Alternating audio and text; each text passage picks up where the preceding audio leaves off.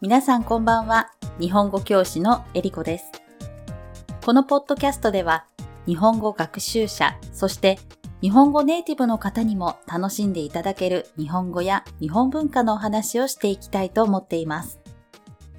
さて、11月になってそろそろ年末の予定が決まってきた人もいるのではないでしょうか。これを聞いている方だったらご存知の方も多いと思いますが、日本語能力試験 JLPT が12月の第1週目の日曜日にあります。私が受験するわけではないんですが、私もレッスンのためにいろいろ準備したり、試験対策のコンテンツを作るので、多分1年で一番気ぜわしい時期だと思います。気ぜわしいというのは漢字では気持ちの気に忙しいと書きます。だから気持ちが焦って落ち着かない様子のことです。そんな気ぜわしい時期が終わる試験の後は、多くの学習者の方が少しお休みしたり、クリスマス休暇に入られるので、私も家族や友達との旅行を計画することが多いです。皆さんは12月の予定はもう立てましたか？私はすでにいくつかの楽しい計画を立てていますよ。でも、12月まで待ってくれないのが日本の紅葉です。先日、兵庫県丹波市にあるお寺と滝に紅葉を見に行ってきました。そこは岩隆寺という小さなお寺でした。実はもともとは、どっこの滝というのを Google マップで見つけたんです。当日、滝を見に行こうと思ったら、滝の手前にお寺の入り口があって、紅葉の季節は入山料を取っていたんです。入山料というのは、観光客がお寺に入るときや、登山をする人が山に入るときに払う料金です。私は入り口の男性に滝ってこのお寺の中にありますかと聞いてみたら、滝ですか？一番奥の駐車場に行って、その先に扉がありますので、自分で開けて入ってくださいと言われました。その日は晴れていたんですが、前日に雨が降っていたせいか観光客はほとんどいなくて、滝に行く人は珍しいような感じの返事でした。とにかく雨上がりで山に作られた階段を登る必要があったので、歩きやすい靴に履き替えて、入り口の男性に言われたように、扉を開けて入っていくと、雨上がりということもあって山の中のいい匂いが充満していました。充満するというのは、その空間があるものでいっぱいになっている状態のことです。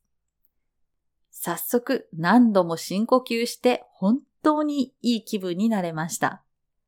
ただ、思ったよりも滝は山の高いところにあって、時々滑りそうになったり、息が上がったりしながら頑張って登りました。息が上がるというのは、いつものように呼吸をすることができなくなる状態です。例えば、走るとはぁはぁと息が上がるというように使います。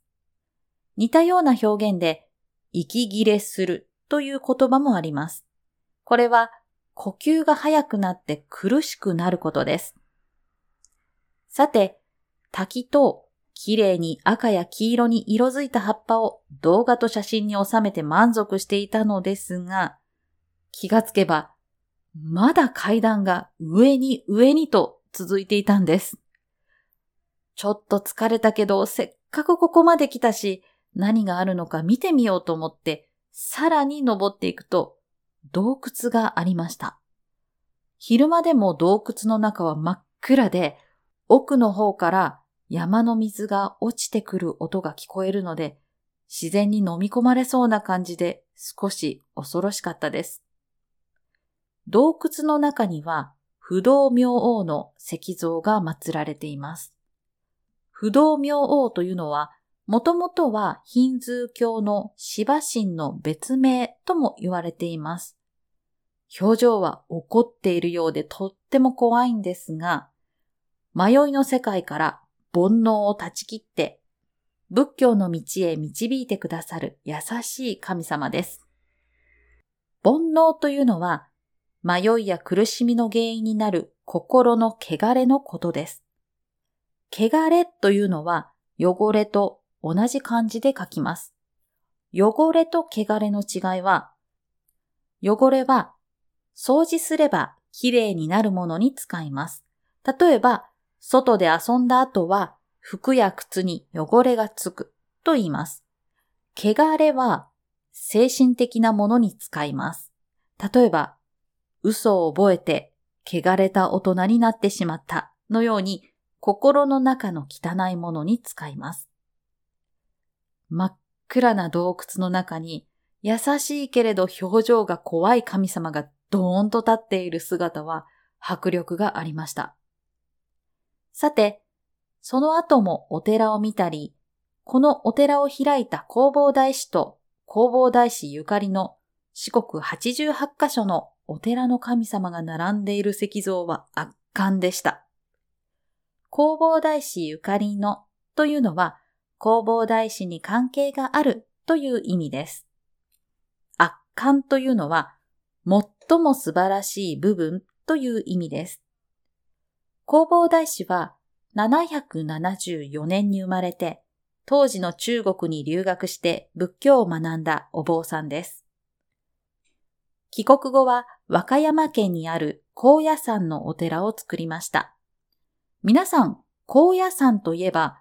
世界遺産にもなっている有名な観光地ですから、一度は聞いたことがあるかもしれませんね。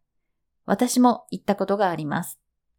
実は私は弘法大師の大ファンで、弘法大師に関する本や漫画を読んだり、旅行中に弘法大師ゆかりのお寺があったら、できる限り訪れるようにしています。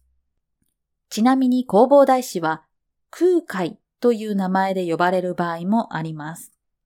弘法大師というのは亡くなった後に付けられた名前です。